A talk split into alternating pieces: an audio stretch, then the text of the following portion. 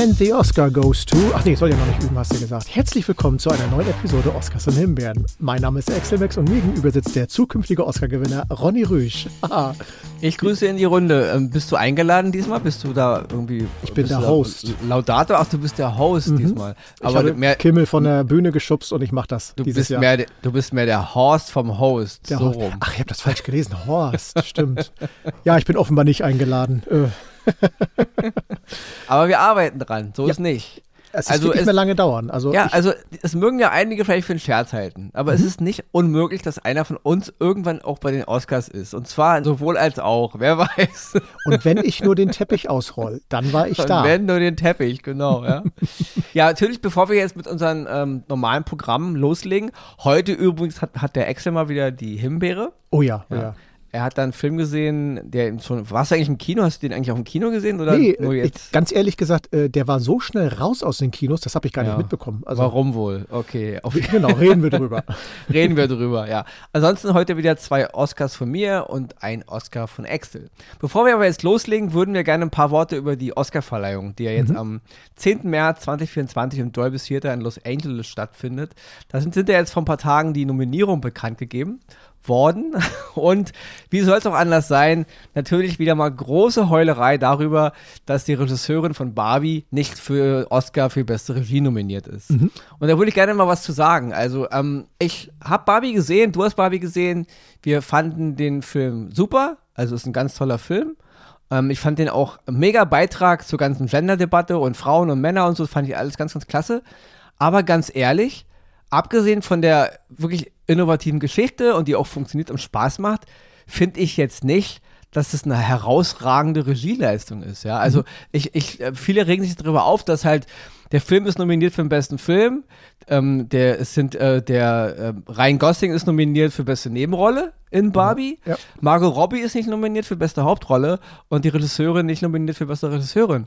Da muss ich ehrlich sagen, ja und zu Recht weil Margot Robbie spielt einfach was man von, also was sie kann, das ist jetzt keine mhm. herausragende Performance, wohingegen Ryan Gosling, diesen Ken, er hat einfach, er hat einfach vom Drehbuch her die besten Szenen gehabt, also die, oder die besseren Szenen als Margot Robbie. Und deswegen, ich fand ihn beeindruckend in dem Film, wohingegen sie einfach Margot Robbie eine absolut gute Leistung abliefert, aber mhm. eben keine Oscar-Leistung. Dasselbe sehe ich bei der Regisseurin. Deswegen finde ich diese ganze Debatte ein bisschen störend, ja. Ich möchte da noch eine Sache anmerken. Wenn ich zum Beispiel sehe, dass Robert De Niro als bester Nebendarsteller nominiert ist für Killers of the Flower Moon, da fasse ich mir an den Kopf. Mhm. Weil ganz ehrlich, genauso wie ich von Margot Robbie erwarte, dass sie einfach dieses Stereotyp Barbie solide gut spielt, sodass es funktioniert, ist es bei Robert De Niro das Gleiche. Also was er in dem Film spielt, ist einfach mal nur Robert De Niro, ich will nicht böse sein, aber von der Stange. Von der Stange heißt bei dem Mann natürlich gut, ja.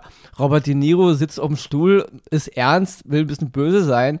Das erwarte ich von dem Mann ihn dafür für einen Oscar zu nominieren, finde ich absolut daneben. Mhm. Ja, ich würde gar nicht mal so oft, äh, gar nicht so gerne darüber immer die, diese Diskussion hören wollen, wer alles nicht nominiert ist, sondern redet mal lieber darüber, wer nominiert ist. Ja, dasselbe gilt für die Schauspielerin America Ferrera, die in Barbie die Mutter spielt von diesem einen Mädchen, wo man erst denkt, dass Barbie dieses Mädchen sucht, aber eigentlich sucht sie die Mutter.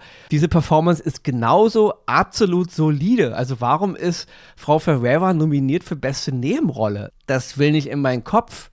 Ja, da fallen mir aus dem Stegreif 20 Performance ein von weiblichen Darstellern der Letz im letzten Jahr, äh, vorletzten Jahr, also ja, letzten Jahr, das vorbei ist, die besser waren. Also, mhm. das finde ich so, ihr regt euch darüber auf, dass Margot Robbie nicht nominiert ist, aber hier sind auch einige nominiert. Also, da finde ich, liegt, liegt der Fokus komplett falsch. Dasselbe gilt für John Williams für Indiana Jones 5. Echt jetzt? Also, das war einer der uninspiriertsten, ödesten für mich John Williams Komposition und gerade für den Indiana Jones Film, wie ich je gehört habe in, mhm. in dieser Franchise und deswegen, also da sind eine Menge Oscars, wo ich denke, warum sind die nominiert? Da würde ich mich gar nicht darüber streiten, wer alles nicht nominiert ist, ja. Und Barbie als besten Film zu nominieren, das verstehe ich, ja, weil es ja natürlich ein guter Film ist. Er hat natürlich funktioniert, er hat auch einen ziemlichen Impact hinterlassen. Da gehört er irgendwie auch hin. Ich meine, er hat ja, glaube ich, auch acht Oscar-Nominierungen, aber Margot Robbie, ja, warum? Ja. Ja. Ich meine, du wirst dich vielleicht ein bisschen darüber aufregen. Killers of the Flower Moon ist ja nun auch nominiert mit zehn Oscars und den fandst du ja nun ganz schlimm, nicht? Oder, oder ja. Ich, ich verstehe aber die Nominierung. Also bei Robert De Niro gebe ich dir vollkommen recht. Also Robert De Niro war gut, aber definitiv nicht äh, preisverdächtig. Also das äh, ist eine Leistung, die, die man von ihm erwartet, aber die jetzt nicht überragend ist, wo ich sage, das hat es sich so reingebrannt, der muss nominiert werden. Und genauso die äh, Geschichte mit Barbie. Ich habe ja jetzt ein paar Beiträge mal so verfolgt, wo es darum ging, dass sich die Leute aufgeregt haben und sonstiges. Alle Beiträge beginnen, das war der erfolgreichste Film 2023. Das kann aber keine Entschuldigung oder äh, kein Grund dafür sein, dass man sagt, und Genau. deswegen müssen die, die äh, Regisseurin und die Hauptdarstellerin unbedingt dafür nominiert werden, nur weil das der beste Film 2023 ist. Dazu gehört ne- noch ein bisschen mehr. Und es gehört auch noch ein bisschen mehr dazu, um zu, nominiert zu werden für eben diese Kategorien. Genau. Ja, weil das passt irgendwo nicht. Mhm. Ja. Der Film war mega Erfolg, war ein Blockbuster, jetzt haben die alle nominiert zu werden. Ja. Und es wird mal wieder nur, in Anführungsstrichen, der Mann nominiert. Ja, ganz ehrlich, Ryan Gosling war objektiv gesehen in der Performance besser als Margot Robbie als Barbie. Mhm. Ihre Rolle gab einfach nicht so viel her. Und deswegen ist diese ganze, ganze Diskussion komplett obsolet. Ich finde auch sehr interessant, dass äh, Leonardo DiCaprio, du fandst ihn jetzt nicht so gut in Killers of the Flower Moon, ich fand, es war eine der besten Performances seiner ganzen Karriere. Und deswegen, ich finde es ein Unding, dass DiCaprio nicht nominiert ist. Ja, weil Das, das, hat mich ehrlich ich. gesagt gewundert, weil hätte ich ehrlich Ja. gesagt mit gerechnet, auch wenn ich jetzt Ey, nicht weil davon überzeugt das ist war. eigentlich aber- ein Skandal, gemessen an dem, was sie jetzt über Margot Robbie lo loslassen wollen. Ja? Also finde ich, das ist wieder mal komplett drüber. Andererseits, was ich ganz, ganz, ganz, ganz mega toll finde, natürlich ist, dass Sandra Hüller nominiert ist für Ja. Anatomie eines Falls. Das ist wirklich nicht so oft, also fast gar nicht. Wenn man mal von, ja, von äh, letzten Jahrhundert, Anfang der Oscar-Zeit, äh, ich glaube, Luise Reinhardt war das, glaube ich. Also es ist wirklich eine, eine Weile her und deswegen, das finde ich eine ganz, ganz äh, tolle Sache. Ich denke natürlich nicht, dass sie eine Chance hat. Ja, Wird ich schwer. denke natürlich, also ich denke, Carrie Mulligan wird es machen, obwohl viele jetzt von Emma Stone reden, mag auch sein, aber ich denke, Carrie Mulligan hat auch gute Chancen Mhm. und ich bin immer noch der Meinung, dass Bradley Cooper den Oscar für besten Hauptdarsteller bekommt. Ähm, Killian Murphy hin oder her, ja, aber gut. Da bin ich sehr gespannt. Also Wir wissen letzten Endes, es ist alles Politik, nicht? richtig. Und richtig. ja, gut, man wird halt sehen. Ich finde es auf, auf jeden Fall so durch die Bank eigentlich ganz gut, ja. Ich finde es nur wirklich einfach, ich finde es einfach daneben, wenn ich sehe, dass Robert Downey Jr. für Oppenheimer nominiert ist und das war wirklich eine ganz tolle Leistung, die er da abgeliefert hat und er jetzt konkurriert im Grunde mit Robert De Niro, ja. Auch Ryan Gosling, Ryan Gosling war um Längen besser in seiner Performance als Schauspieler als jetzt Robert De Niro in Killers of the Flower Moon. Das ist komplett, also was soll das? Also verstehe ich auch nicht. Und auch ganz ehrlich, Lily Gladstone in Killers of the Flower Moon, ja, sie war auch, sie war gut. Aber war das jetzt Oscar-würdig? Also, das finde ich genauso da, wo, auf derselben Ebene wie Margot Robbie. Also, ich kann doch nicht einen Schauspieler oder eine Schauspielerin einfach nur, weil sie das bringt, was sie laut Drehbuch spielen soll, dieses ganz normale, ich spiele halt eine Rolle, immer gleich eine Oscar-Nominierung geben. Also, das finde ich alles, so- das sind so, so, so Nominierungen. Ja, also da, da liegt der Fokus komplett falsch. Da wird über viele Dinge geschwadroniert und gestritten, Ja. die da nichts zu suchen haben. Ja, das wollte ich mal kurz zu den Oscars loswerden. ja, Kurz. weil ja, ja, Aber ich freue mich schon auf die Sendung nach der Oscarverleihung. ja, auf jeden Fall war, damit man halt aussehen. Ich finde, der, der Fokus liegt da einfach mal ein bisschen falsch, ja. Ja. Ich finde, das ist, das sind einfach, das sind, das sind, das sind Scheindebatten, die gar nicht mit der Thematik zu tun haben. Und ich, ganz ehrlich, ich kann dieses Frauen, Männer, weiß, schwarz bei den Oscars und den Preisverleihungen langsam echt nicht mehr hören, ja. Ähm, ich, ich kann nur jedem mal empfehlen, geht mal bitte durch, was seit, seit Anfang der Oscars, ja, wie oft da auch schon äh, Frauen und auch Schwarze nominiert waren, die natürlich dann nicht gewonnen haben, ja. Aber es ist nicht so, dass man das, dass das erst alles jetzt ein Ding der Neuzeit ist. Man hat schon ziemlich früh versucht, da Vorstöße zu machen, ja, und da immer so zu tun, als wäre das alles nicht so. Das geht mir wirklich höllisch auf den Nerv. Ja, das ist immer komplett am Thema vorbei. Es ist, so- es ist so eine Zeitgeistgeschichte. Ja, dass wir hier Probleme haben, liegt auf der Hand. Aber man kann jetzt nicht immer. Ich will jetzt nicht hier irgendwelche Türen aufmachen, aber es gibt zurzeit wirklich ganz viele Diskussionen über Themen, die hängen mir echt zum Hals raus. Ja, weil das überhaupt nichts mit der Sache zu tun hat. Und Ja. es geht voll am Thema vorbei. Ja, und wir wollen letzten Endes, dass alle Menschen jeglicher Ethnie, jeglichen Geschlechts, jeder je- jeglichen sozialen Geschlechts so leben können und so wahrgenommen werden so, wollen oder so, sollen, wie sie sind. Und das ist auch vollkommen in Ordnung. Und jeder soll eben das machen, was er gerne macht. Ja, Filme drehen, Musik, Bücher schreiben, was auch immer. Aber wir müssen auch wieder dahin zurück, eine Sache nach dem zu beurteilen, nach der Leistung. Wir müssen weg davon, den, diesen Rahmen. Man, wie gesagt, sie ist jetzt eine Frau, Barbie war erfolgreich und deswegen muss sie für einen Oscar nominiert werden. Also was ist das für eine Logik, die dahinter ja, steckt? Ja, ja. Gut, das ist jetzt das Schlusswort zu den Oscars. Jetzt haben wir natürlich noch knallharte zehn Minuten, um unsere Filme zu besprechen. Ich würde sagen, wir, wir machen den Jingle rein und dann geht's los.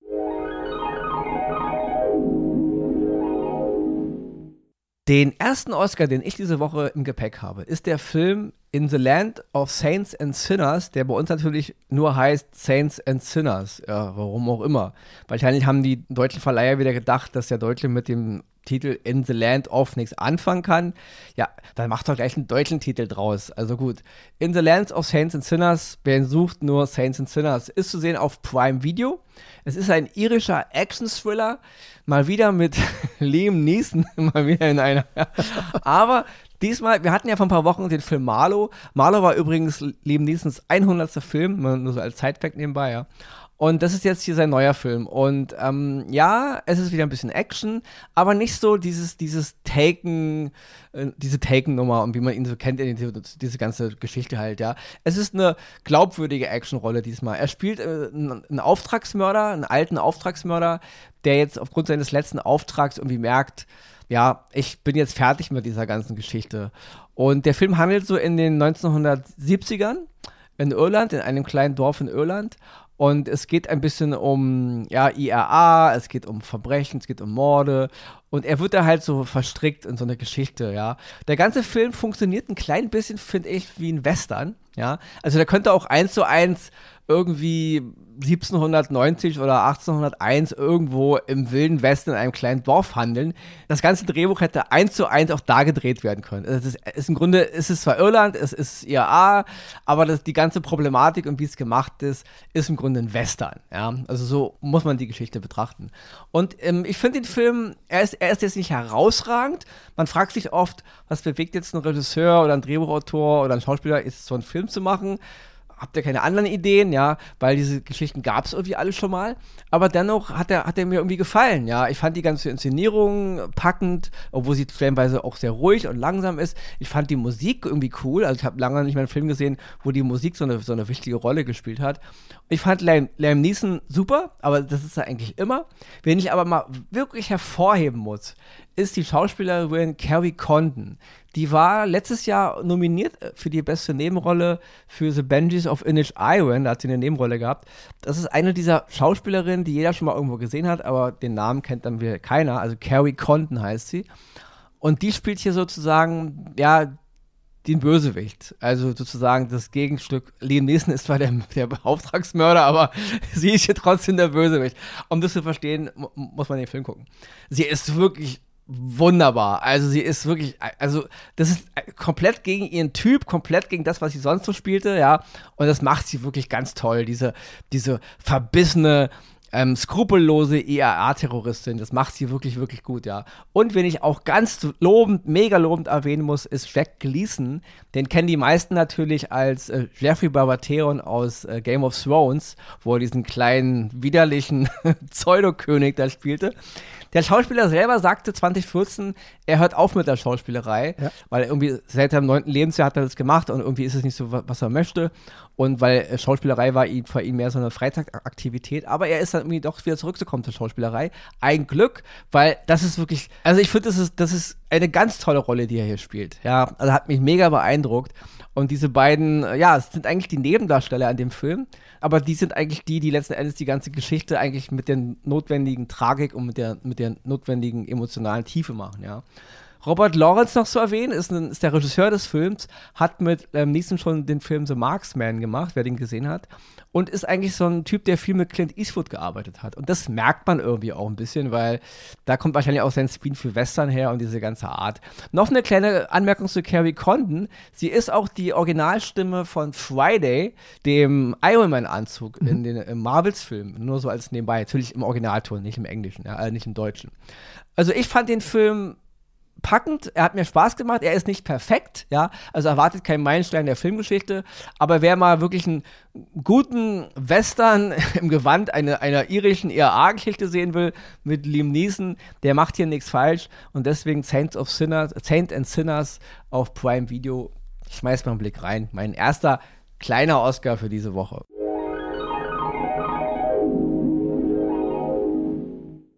Nun dann äh, komme ich zu meinem Oscar für diese Woche. Es ist mal wieder eine Krimiserie, die läuft auf Apple TV Plus und nennt sich Criminal Records.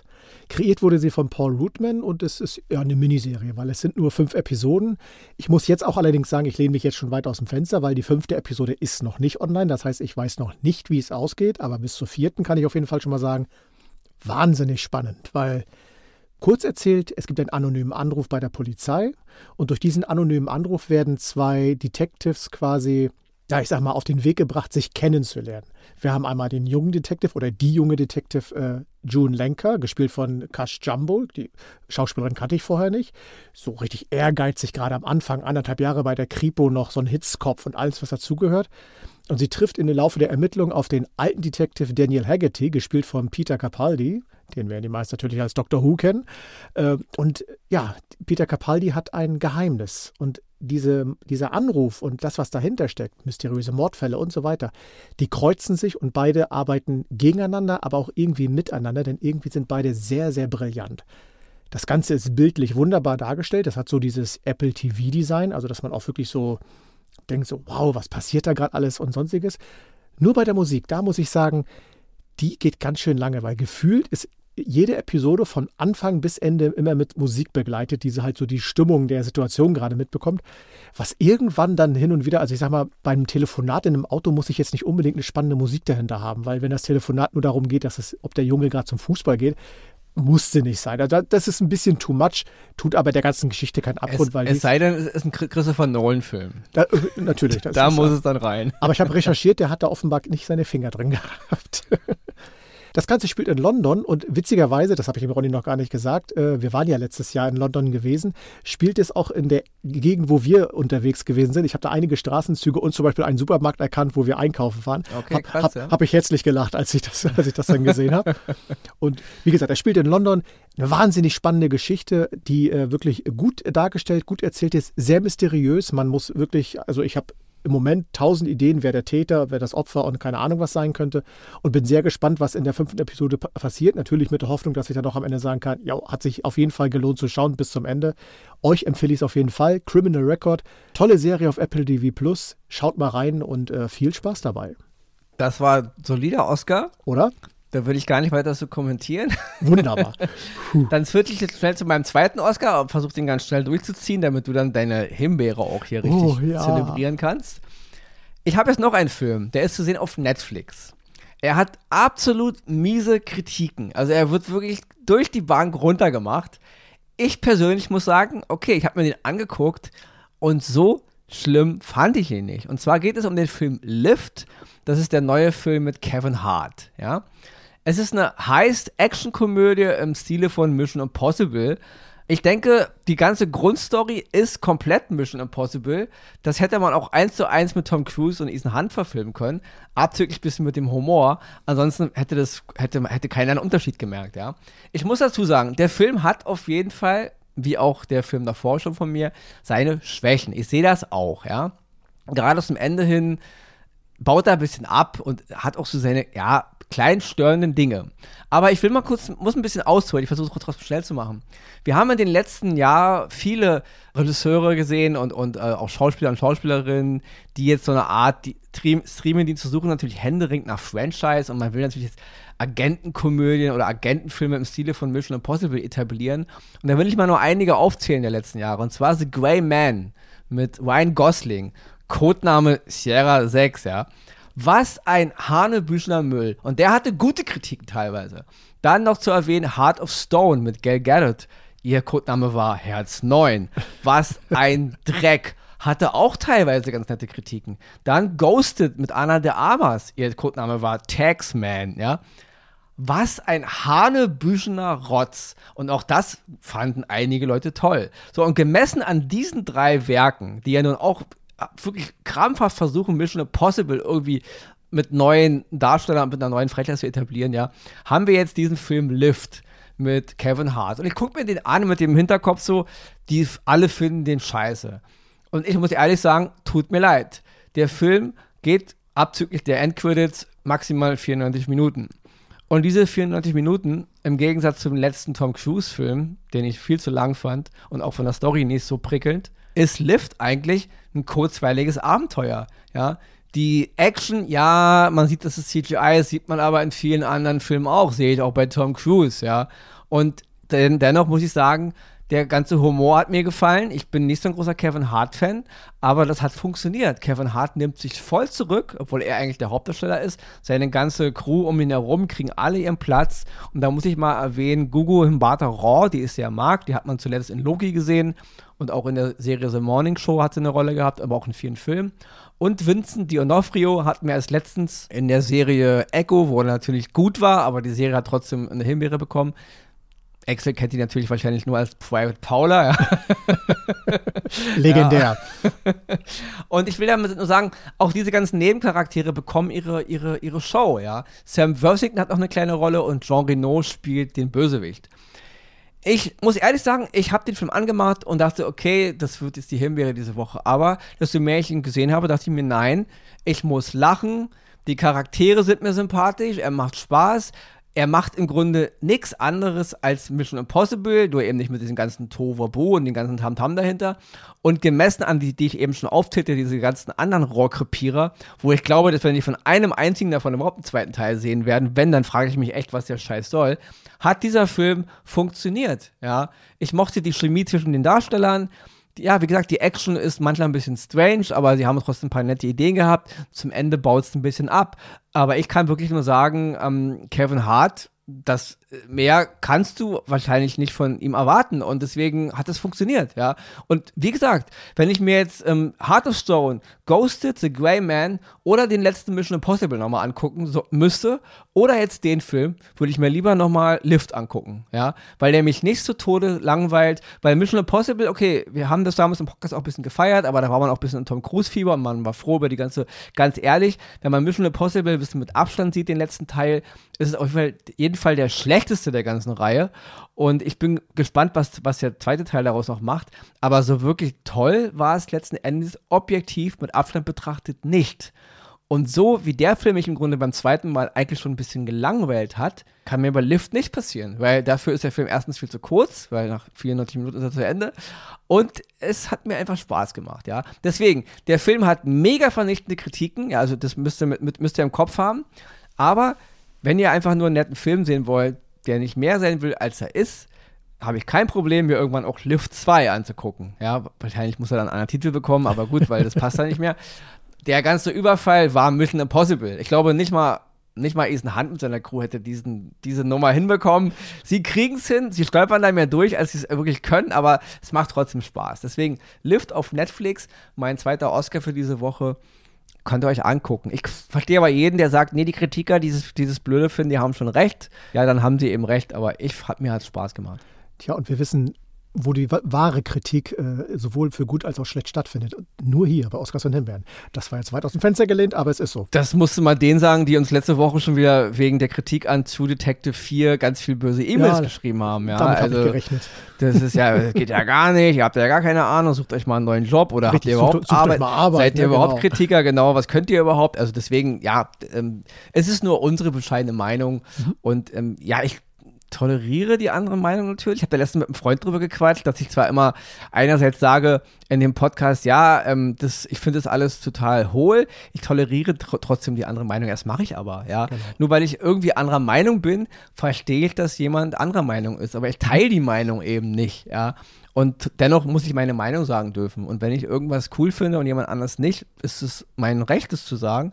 Und wenn ich irgendwas ganz, ganz mies finde oder du halt auch, dann ist es unser Recht, das zu sagen. Und ähm, wir sprechen ja deswegen niemand anders seine freie Meinung ab oder seinen Geschmack oder was auch immer. Uns gefällt das eben dann nicht oder wir finden es eben ganz toll. Dennoch versuchen wir zu sagen, aber wenn ihr es toll findet oder wenn ihr irgendwas scheiße findet, was wir gut finden, dann ist das euer gutes Recht. Mhm. Wir haben alle das Recht, irgendwas genau. toll oder schlecht zu finden. Ja. So, genug gelabert, bitte. Wir ich warten auf die Himbeere. Genau.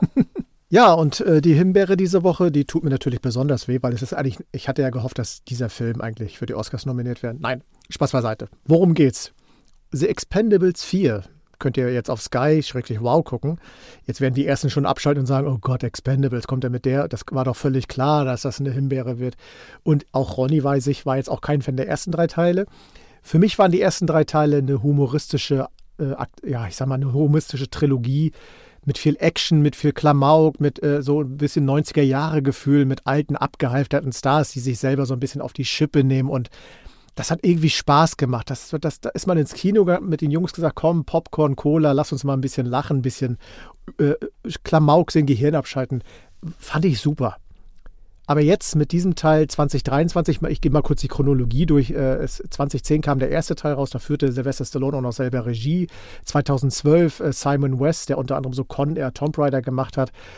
2014 Patrick Hughes, der sagte mir jetzt nicht so viel, aber das waren so drei Filme, die waren unterhaltsam, die hatten Spaß gemacht. Aber jetzt 2023 hat sich ein ehemaliger Stuntman äh, des Ganzen angenommen, der nennt, heißt Scott Woe, stammt aus einer Stuntman-Familie. Sein Vater war Stuntman bei den Blues Brothers und damals in den 60er, 70er Jahren, glaube ich, in den Spider-Man-Filmen auch. Jetzt hast du aber recherchiert, alter ja, also ich habe mal richtig Gas gegeben. und äh, Scott Wo war auch selber lange Stuntman und hat dann irgendwann 2012 angefangen, Filme zu machen. Act of Valor oder Need for Speed. Ich weiß nicht, ob ihr euch daran erinnert, war auch kein so brillanter Film. Ich fand den ganz gut, Need for Speed, ehrlich ja? gesagt. Ja. Also ich, ich habe ihn gesehen. Ich, ich, der, mit, der, mit, der mit Aaron Paul, oder? Genau, genau. Jetzt? Ja, ich fand den ganz gut. Ich habe ihn gesehen, aber ich habe da ehrlich gesagt jetzt keine so richtige Präsenz. Aber hier in dem, jetzt in Expendables 4 merkt man irgendwie, ja, du bist Stuntman gewesen und möchtest am liebsten auch nochmal alte Männer so richtig durch die Luft wirbeln sehen und zwirbeln sehen und so. Und das macht den ganzen Film kaputt. Was auch noch dazu kommt, in den ersten drei Teilen, wie gesagt, wir müssen uns nicht über Inhalt und Story unterhalten. Aber da hat man sich noch Mühe gegeben und Drehorte gefunden, die jetzt alles Hanebüchen waren. Ich denke nur an Teil 3 in diesem Hochhaus, diese wilde Schießerei. Das war alles Bullshit, aber es war ein Drehort, den hat man sich rausgesucht, den hat man dann vernichtet und keine Ahnung was gemacht. Und das war alles optisch ganz gut. Aber hier dreht man wirklich alles vor Leinwänden. Und ich muss wirklich sagen, Leinwände. Also nicht mal mehr eine Green Wall oder sonstiges, dass man sich noch zumindest so ein bisschen Mühe gibt, dass das gut aussieht ich nenne euch nur ein Beispiel. Es gibt so eine Szene direkt am Anfang, man fährt nach New Orleans, man klopft an einer Tür und du hast das Gefühl, hinter einem halten die Leute irgend so ein Leintuch hoch, was irgendwo irgendwie Häuser drauf gemalt sind, was dann toll aussehen soll. Und das zieht sich durch diesen ganzen Film und das macht das Ganze wirklich so schrecklich. Denn auch noch mit dem Versuch, da irgendwie so ein bisschen Action drin zu malen, das hat mir das Herz geblutet. 50 Cent spielt eine Rolle. Fand ich erstmal coole Idee. Ich gedacht, ja, warum nicht? Kannst ja reinbringen. Aber außer, dass man irgendwann einen Ghetto-Blaster auf den Gabelstapler geschnallt hat und ein Lied von ihm gespielt hat, was in dem Moment dann richtig cool wirken sollte, wurde seine Rolle eigentlich auch nur ja, zerschrottet in der ganzen Geschichte. Von Megan Fox will ich gar nicht anfangen. Das hätte man sich komplett sparen können, weil wer sich die Nummer überlegt hat, also aller Liebe, ist kein Frauenbashing oder sonstiges, es ist einfach nur ganz schlecht gespielt. Und unsere Lieblingscharaktere Jason Statham und Sylvester Stallone, die in den ersten drei Rollen durch äh, ersten drei Filmen, Entschuldigung, natürlich durch ihre Rollen harmonierten, auch mit Dolph Lundgren. Das war immer Spaß, das war lustig, das war alles. Die machen hier einfach nur wirklich, wo ich sage, Leute, es wird für euch Zeit, irgendwas anderes zu machen. Sly hat seine Reportage gehabt und soll vielleicht äh, gucken, ob er nicht nochmal so einen anderen Film, mal eine andere Idee, aber das hier bitte nicht mehr. Also mit Expendables 4 habt ihr für mich als Fan der Reihe eine Menge kaputt gemacht. Andy Garcia, habe ich ganz vergessen, der spielt, ich spoiler jetzt mal nur kurz ein bisschen, der spielt so ein bisschen den Gegenpart und der, also das funktioniert von vorne bis hinten nicht. Das ist, also lieber nochmal in Oceans 13 äh, und keine Ahnung was ihn reinpacken. Hier in das Format passt er überhaupt nicht rein. Also kurz gesagt, der ganze Film ist schlecht, der ist einfach nur grausam, das ist keine Action, das ist billig dargestellt, ganz schlecht erzählt und im Vergleich zu den ersten drei Teilen ein absoluter Abschluss für diese Franchise und bitte kein Teil 5 mehr, lasst es sein. Also äh, es, man hatte immer noch geträumt, Steven Seagal mal irgendwann zu sehen, aber die, der Traum ist ja auch schon lange kaputt aufgrund seiner äh, äh, privaten Situation und solche Dinge. Nee, ihr habt wirklich, ich gucke nur noch bis Teil 3 und lasse Teil 4 außen vor und ich kann euch nur empfehlen, lasst es auch außen vor, weil der Film ist absolute Zeitverschwendung und eine Schande für die ersten drei Teile. So. Der Grund, warum ich die Franchise von Anfang an nicht mochte, mhm. ist, weil, als ich zum ersten Mal davon hörte, habe ich das für eine geniale Idee gehalten. Mhm. Ich dachte mir, wow, was eine gute, geile Sache, die alten Stars der 80er und 90er und ein paar aktuelle in einem Film zu vereinen. Und das Ding ist einfach Selbstläufer. Und als ich dann den ersten Film sah und dachte mir, mehr fällt euch nicht ein? Also mhm. echtes, ihr hättet, ich erwarte ja kein Meisterwerk äh, der, der Filmgeschichte, aber ein klein bisschen geiler hätte es auch sein können. Also, das, also es ist einfach eine verschenkte Chance gewesen und das Mhm. setzt sich in Teil 2 und Teil 3 fort, ja. Und deswegen wundert mich der Abschluss jetzt gar nicht, ja.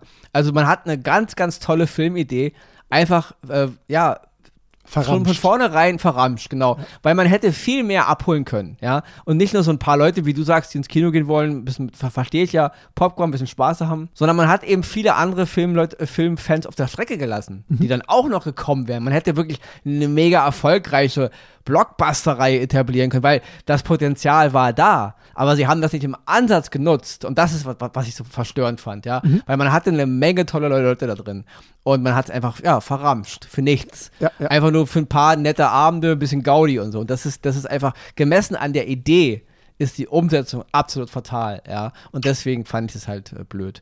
Einfach nur so als netter, gehirntoter Film, der Spaß macht am Sonnabend im Kino, das verstehe ich. Aber man hätte wirklich was Großes machen können. Was Großes. Ja. Mhm. Gebe ich dir recht, Und man da gebe ich dir hat sich- recht, ja. Man hat es nicht genutzt. Deswegen, deswegen ist meine Kritik ein bisschen härter als deine. Und ja? der Absturz deswegen auch leider sehr, sehr heftig und er tat weh. Er tat wirklich weh. Aber gut, Ja. Na, damit du haben wir es für heute. Weißt ja, wie es mir oft geht. Ja, ich ja, habe ja. wieder heute meinen Redeanteil äh, überstrapaziert, würde ich sagen. Mhm. Und deswegen kriegst du auch die letzte Minute, um Tschüss zu sagen. Das freut mich. Und ich sage natürlich äh, zwar nicht gerne Tschüss, aber trotzdem auch wieder gerne Tschüss, weil ein Tschüss heißt, das nächste Hallo kommt bald wieder. Und zwar nächste Woche. Deswegen ne, meine Erinnerung, schaut fleißig Filme und Serien, wir tun es auch. Bleibt uns treu, bleibt gesund und genießt das Leben. Mehr kann ich aber nicht sagen. Bis nächste Woche. Ciao.